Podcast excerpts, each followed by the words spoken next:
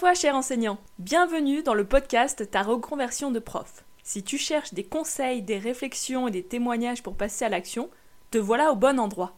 Tous les 15 jours, j'aborderai seul ou avec mes invités des questions qui reviennent fréquemment lorsque l'on souhaite se reconvertir. Comment assurer sa sécurité financière? Vers quels interlocuteurs se tourner? Comment gérer sa peur de l'inconnu? Toutes ces questions, je me les suis posées lorsque j'ai décidé un jour que ce serait ma dernière année. Aujourd'hui, je t'apporte mon regard d'ex-professeur des écoles, mais aussi celui de coach et de consultante en transition professionnelle. C'est parti pour l'épisode du jour.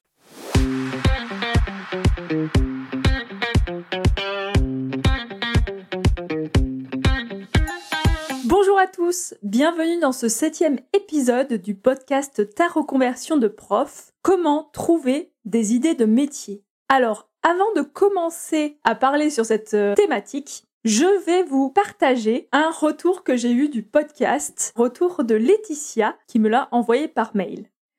Alors, je viens d'écouter ton dernier épisode de podcast sur la zone de confort et ça me parle énormément. Cet épisode était très clair, bien construit et tu donnes des exemples réels, donc ça, je trouve que c'est top. Ça m'aide à bien me projeter, car même si je ne connaissais le sujet, car je lis ou j'écoute pas mal de développement personnel, l'entendre d'une autre façon, c'est toujours bénéfique pour moi.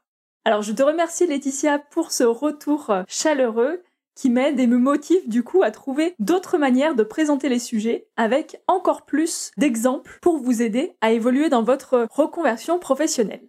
Alors aujourd'hui, c'est une question qui revient sans cesse dans les échanges que j'ai avec les enseignants qui veulent se reconvertir qui est donc? Comment trouver des idées de métier? Et j'ai choisi de vous présenter donc cet épisode sous trois aspects pour répondre à cette question. Alors déjà, dans un premier temps, je me suis interrogée sur la question pourquoi est-ce que cette question revient justement très très souvent dans les préoccupations des enseignants? Ensuite, je vais vous présenter mon processus de reconversion et les étapes par lesquelles je suis passée pour exercer le métier que j'exerce.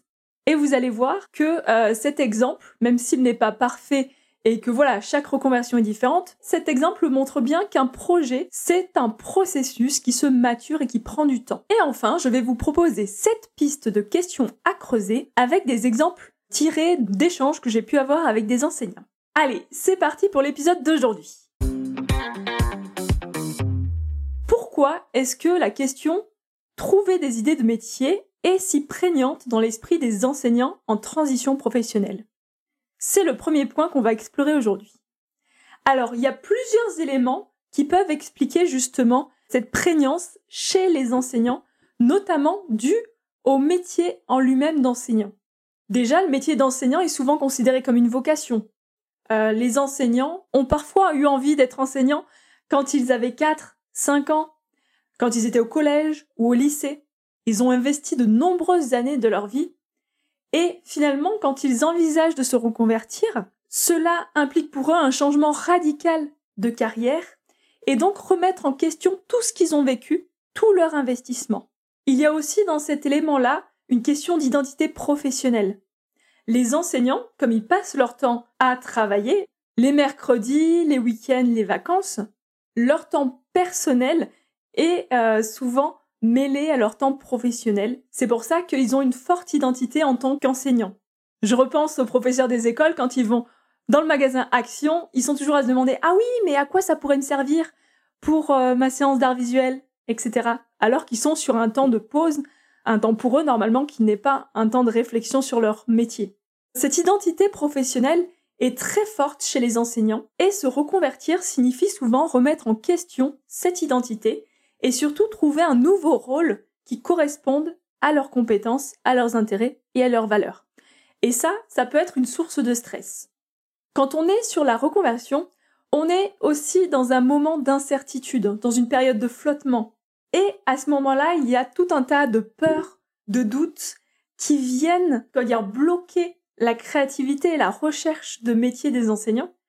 Et les enseignants vont se demander s'ils réussiront à s'adapter à leur nouveau domaine de travail, s'ils trouveront un travail qui les épanouit suffisamment, s'ils trouveront un travail avec un salaire qui leur permettra de vivre, comment leur expérience d'enseignement pourrait être mise en valeur ailleurs. Donc il y a tout un tas de questionnements qui viennent justement perturber ces idées qui peuvent euh, jaillir de métiers de reconversion.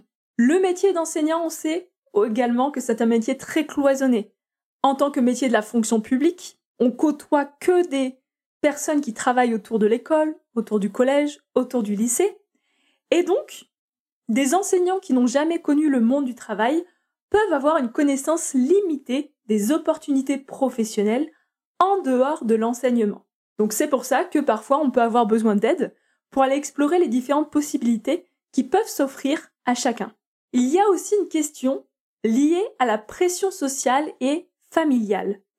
Le métier d'enseignant est également vu comme un métier stable, un métier avec de nombreux avantages, un métier qui est avantageux pour les femmes puisque voilà, il correspond aux horaires des enfants. Donc ça c'est tout ce qui euh, gravite autour des croyances sur le métier d'enseignant.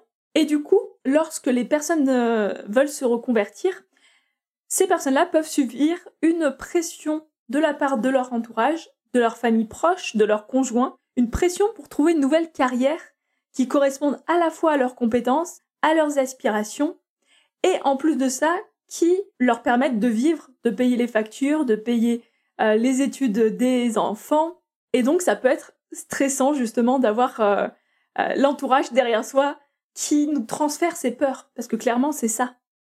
Il y a aussi un autre aspect qui peut bloquer les enseignants dans la recherche d'idées de métier, c'est que souvent on a l'impression qu'on va tomber sur la bonne idée. Là, tac, maintenant, hop, j'ai trouvé, l'ampoule s'allume, c'est bon, j'ai mon idée de carrière, top, tout est tracé. Comme s'il n'y avait qu'un seul choix possible et que ce choix n'allait pas évoluer dans le temps. Et c'est pour ça que dans la deuxième partie, j'ai choisi de vous présenter mon propre processus de reconversion et les étapes par lesquelles je suis passée pour montrer à quel point un projet peut évoluer et qu'en fait beaucoup de questions vont se poser petit à petit, vont jalonner ce processus de réflexion. Donc, comme vous le savez, j'ai été enseignante également, donc j'ai été professeur des écoles pendant sept ans. J'ai traversé cette période de doute, d'exploration, dans laquelle vous êtes sûrement si vous écoutez euh, ce podcast. Et c'est pour ça que euh, j'avais envie de vous partager justement les étapes par lesquelles je suis passée, puisque aujourd'hui mon but c'est quand même de vous aider à trouver votre propre voie. Mon processus de reconversion, je dirais qu'il commence pendant le confinement. Alors, mis à part la petite période de stress du jour au lendemain où il a fallu s'organiser à la dernière minute pour anticiper le travail à donner aux élèves, la création d'éléments de contact d'adresse mail, par exemple, notamment dans le premier degré, on n'était pas forcément habitué à communiquer via d'autres canaux que le cahier de liaison et euh, le papier, le crayon. Donc si on enlève toute cette partie un peu stressante, lorsque je me suis retrouvée pendant le confinement euh, chez moi, j'ai été clairement mise face à mes peurs, face à mes doutes sur la pandémie qui venait, puisqu'on avait des informations très différentes en fonction des médias. C'était une période très stressante pour moi, et ce que j'ai fait, c'est que j'ai pris le temps d'écouter des podcasts, et notamment le podcast de Clotilde Dussoulier, euh, qui est le podcast Change ma vie, un podcast sur le développement personnel. Ce podcast m'a permis déjà de me recentrer sur euh, voilà plein de questions que je me posais, d'apporter des réflexions, un peu que je vous fais aujourd'hui. Et donc ce podcast m'a aussi permis de découvrir tout un pan de connaissances que je, que je n'avais pas à ce moment-là, en lien avec le développement personnel et le coaching. Et c'est vraiment quelque chose qui m'a fasciné, justement, le fonctionnement du cerveau humain, les réflexes que l'on peut avoir par rapport à une situation ou une autre, le fonctionnement de la motivation, le fonctionnement des croyances limitantes, tout cet univers-là que j'ai découvert à ce moment-là m'a vraiment passionné. J'ai également compris, pendant la période du confinement, qu'il y avait d'autres manières de travailler, et j'ai bien compris que le cadre de l'éducation nationale, comme il était proposé, ne me convenait pas. J'avais besoin d'adapter mes journées en fonction de mon énergie, d'avoir des moments de calme, de vraiment être à l'écoute de moi-même, de mon bien-être, ce que je n'étais pas dans le cadre de l'école. Alors, après le confinement, ce que j'ai fait, c'est que j'ai essayé de réfléchir à comment est-ce que je pouvais adapter voilà mes découvertes sur le développement personnel par rapport à la classe, par rapport à leurs, aux élèves et par rapport à leurs apprentissages. Donc, je me suis tournée vers tout ce qui est en lien avec les compétences psychosociales, qui sont actuellement euh, très, très en vogue, mais c'est normal parce que c'est génial, enfin moi j'adore. J'ai même eu la chance de faire une euh, formation sur les compétences psychosociales chez les jeunes enfants avec d'autres professionnels. Donc j'étais la seule professeure des écoles, mais à côté on avait des responsables d'associations d'aide aux familles, des personnes qui travaillaient en crèche, des, des. Et donc c'était hyper intéressant de réfléchir sur ces compétences qui sont en lien avec la communication, la gestion des émotions, la gestion des conflits. Donc j'ai eu toute cette réflexion sur cette partie-là. J'ai également pris le temps de mettre en place dans ma classe tout un aspect en lien avec la pédagogie freinée qui me tenait à cœur à l'époque et qui peut s'approcher en fait du coaching par certains aspects puisque dans la pédagogie freinée, on va avoir euh, l'élève qui est au centre de ses apprentissages. Et l'idée, c'est que ce soit lui qui soit acteur, qui choisisse quelles compétences développer pour qu'il devienne autonome dans sa gestion des apprentissages. Et ça, ça passe par la mise en place de plans de travail. J'ai également pris le temps de réfléchir donc à la classe flexible et à comment est-ce que je pouvais l'aménager dans ma classe, comment est-ce que je pouvais réfléchir à une autre manière de travailler pour permettre plus de mouvement aux élèves. Donc j'ai vraiment une euh, réflexion globale sur le fonctionnement de ma classe, qui a été un moment d'émulation génial, parce que plus je réfléchissais à ces domaines-là, et plus j'échangeais avec des hum, collègues passionnés, plus j'avais envie d'aller loin dans cette réflexion.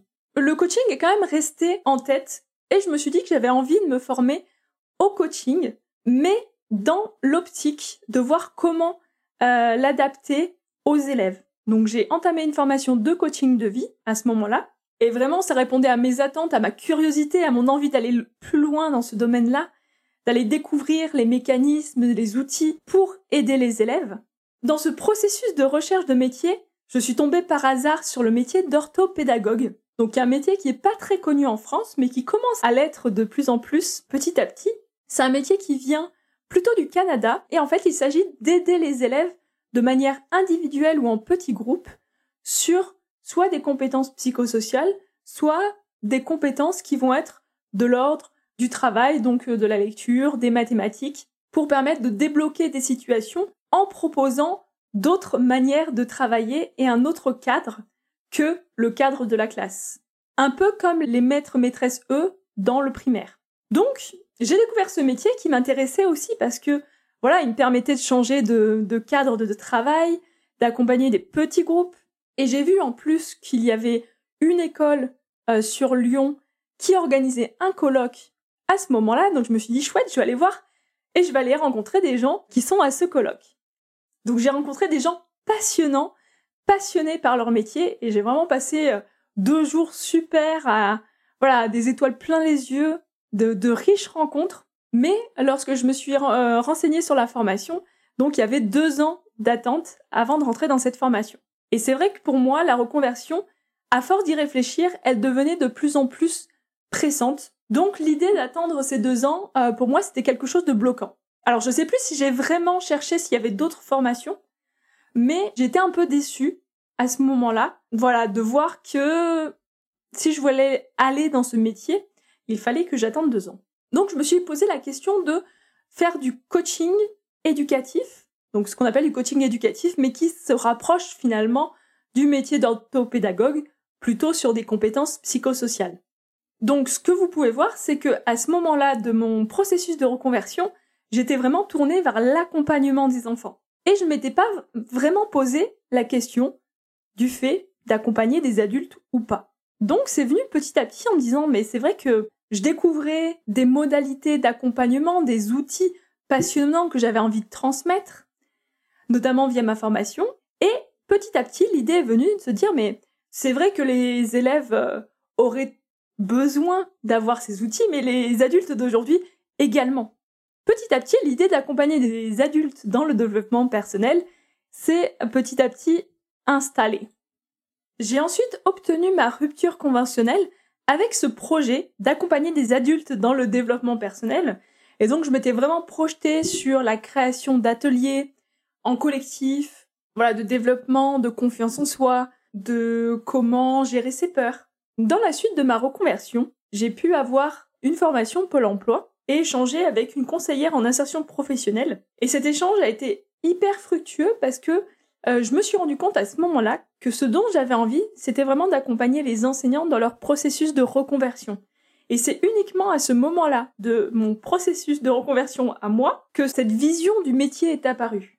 Parce que j'avais envie d'aider des personnes qui sont dans la même situation que celle où j'ai été, et une situation finalement où on se sent seul, où on a très peu d'informations, où les informations sont très confuses, où on a tendance à être vite démotivé par, euh, bah, par les obstacles, par les personnes qu'on rencontre et qui sont pas forcément agréables, qui sont pas forcément aidantes. Et donc c'est à ce moment-là que le cœur de ma mission actuelle est apparu à moi.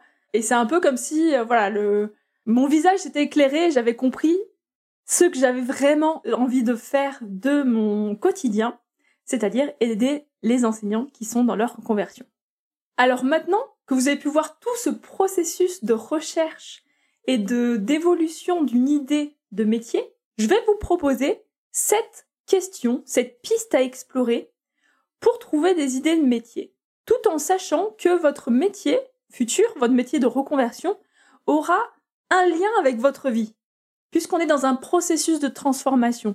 On ne passe pas d'enseignant à éleveur de chèvres dans le Larzac sans qu'il y ait un lien dans notre vie personnelle, dans notre vie familiale avec le métier qu'on va faire. Avec ces sept pistes de questions, je vais vous proposer des exemples concrets d'enseignants qui ont franchi le pas, avec qui j'ai pu échanger, afin que tu puisses avoir, voilà, des exemples précis de ce que ça peut donner comme reconversion. Alors, la première question, c'est quelle matière, quel sujet, quel domaine t'ont toujours passionné ou ont pu te passionner quand tu enseignes? Est-ce qu'il y a des projets dans lesquels tu t'es épanoui? Avec tes élèves Et ça, c'est hyper intéressant parce que comme on est un enseignant, qu'on enseigne avec soi, les projets que l'on met en place dans son quotidien professionnel sont révélateurs de qui on est vraiment, de nos domaines d'intérêt.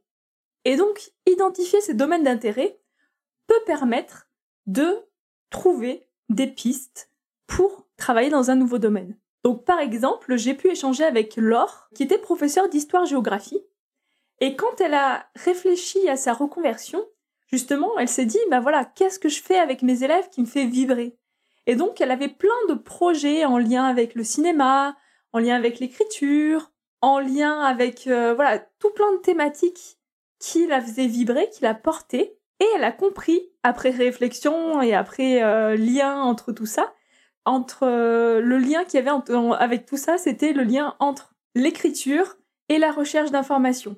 Ce qui lui est apparu comme euh, étant une reconversion qui lui convenait et qui lui convient actuellement, c'est le métier de rédactrice web, SEO, puisque le fait de rédiger des articles pour des entreprises lui permet d'être toujours dans cette recherche de thématiques motivantes et d'être en lien avec l'écriture. Ensuite, la deuxième question que tu peux te poser, c'est quelles sont les valeurs fondamentales et tes priorités dans ta vie professionnelle? L'idée, c'est de définir qu'est-ce qui est important pour toi dans le travail. Tu vois, par exemple, je me suis rendu compte que le cadre du travail et la flexibilité dans mes horaires étaient quelque chose d'important. Mais je ne suis pas la seule. Par exemple, Florence du podcast Avant j'étais prof s'est rendu compte que elle, elle voulait avoir justement cette liberté, pouvoir voyager comme elle voulait et travailler quand elle voulait.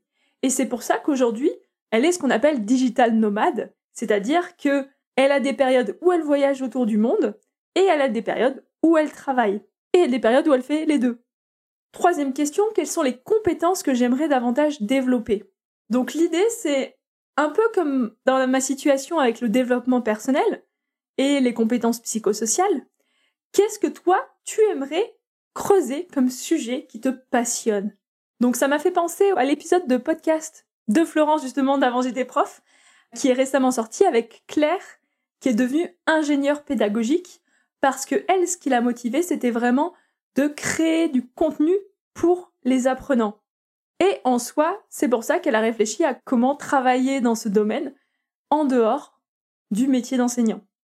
Quatrième question, quels problèmes ou défis sociaux te tiennent à cœur? Parce que c'est beaucoup plus simple d'être motivé quand on pense à des choses auxquels on aimerait contribuer dans le monde. Et j'ai échangé avec une enseignante justement qui avait à cœur euh, d'accompagner les, hum, les aidants, donc les personnes qui sont au contact de, voilà de personnes qui sont handicapées, des choses comme ça, ou qui ont des maladies de longue durée, qui travaillent justement maintenant à créer des accompagnements pour que ces personnes-là se sentent entourées, se sentent accompagnées et guidées, notamment les, hum, les enfants des fratries, où il y a un enfant qui a une, euh, par exemple une maladie grave ou des choses comme ça. C'est vraiment quelque chose qu'il a porté et qui lui a permis d'obtenir sa rupture conventionnelle. Quelles sont les ressources, les réseaux, donc en cinquième question, que tu peux exploiter pour obtenir des informations sur des nouveaux métiers? Et eh ben là, Internet est ton ami, j'ai envie de dire. On peut utiliser euh, les groupes d'enseignants, donc euh, notamment sur Facebook, où euh, voilà, c'est vraiment des groupes d'entraide, mais aussi ne pas hésiter à aller rencontrer des professionnels, à aller faire des stages en lien avec des métiers qui sont pas forcément les nôtres, mais justement pour aller ouvrir les perspectives de métiers possibles. Sixième question, quelles expériences de bénévolat ou de travail peux-tu tester dans de nouveaux domaines? Et dans ce cas-là, ça permet d'acquérir des nouvelles compétences et vraiment de, de donner du sens à notre temps. Et du coup, je pensais à Marie-Caroline, qui est enseignante et qui est actuellement euh, bénévole donc euh, à la protection civile, justement parce que comme elle ne trouvait plus de sens dans son métier d'enseignant, elle a choisi de réfléchir à comment est-ce que qu'elle pouvait donner du sens dans sa vie personnelle, donc en rejoignant une association qui lui permet de développer toutes ses compétences et ses connaissances sur les premiers secours. Et enfin, septième question, comment puis-je transformer mes hobbies en une carrière? Souvent, on a du mal à croire que nos loisirs peuvent se transformer en source de revenus. Et moi, j'ai l'expérience euh, d'une personne que j'accompagne qui, du coup, adore les jeux de société et qui est en train de se reconvertir en ludothécaire. Donc finalement, sa passion des jeux de société va lui permettre de trouver la reconversion qui vraiment l'anime et le motive, lui permet de, dépasser ses obstacles. Donc voilà, chers auditeurs, nous arrivons à la fin de l'épisode. Comment trouver des idées de métier lorsqu'on est enseignant en reconversion? Donc je vais vous redonner les sept questions qui peuvent vous guider. Quel sujet te passionne en tant qu'enseignant? Quelles sont tes valeurs fondamentales, tes priorités dans ta vie professionnelle? Quelles sont les compétences que tu aimerais développer davantage? Quels problèmes ou défis sociaux te tiennent à cœur? Quelles ressources ou quels réseaux peux-tu exploiter pour obtenir des informations sur de nouveaux métiers? Quelles expériences de bénévolat ou de travail ou de stage peux-tu essayer pour tester de nouveaux domaines? Et comment peux-tu transformer tes hobbies en un projet de reconversion? Tout au long de cet épisode, nous avons réfléchi à la question de trouver des idées de métier. Pourquoi est-ce que cette question revient si fréquemment? De par mon expérience et mon propre euh, cheminement, comment est-ce que finalement une idée de reconversion peut évoluer avec notre propre développement. Et enfin, je vous ai présenté sept pistes de questions à explorer. Si jamais tu souhaites aller plus loin dans ce cheminement de reconversion, le bilan de compétences est un outil qui peut t'aider justement à traverser ces différentes phases, qui peut te permettre de prendre du temps pour aller réfléchir à tes motivations, tes priorités, tes valeurs, aller travailler sur tes compétences et aussi à mettre en place un projet, que ce soit un projet de reconversion, un projet de changement de poste, un projet à mettre en place dans ta vie personnelle. Donc c'est vraiment quelque chose de global. Si l'idée t'intéresse et que tu as envie qu'on en parle ensemble, n'hésite pas à prendre rendez-vous. J'ai mis le lien donc euh, sous la description. Et si cet épisode t'a inspiré ou si tu as des questions, n'hésite pas à me contacter, notamment sur Instagram. J'y répondrai avec plaisir. En tout cas, je te souhaite de passer une belle fin de journée, belle ou un bon début de journée en fonction de l'heure à laquelle tu écoutes cet épisode. Et je te dis à dans 15 jours. Bye bye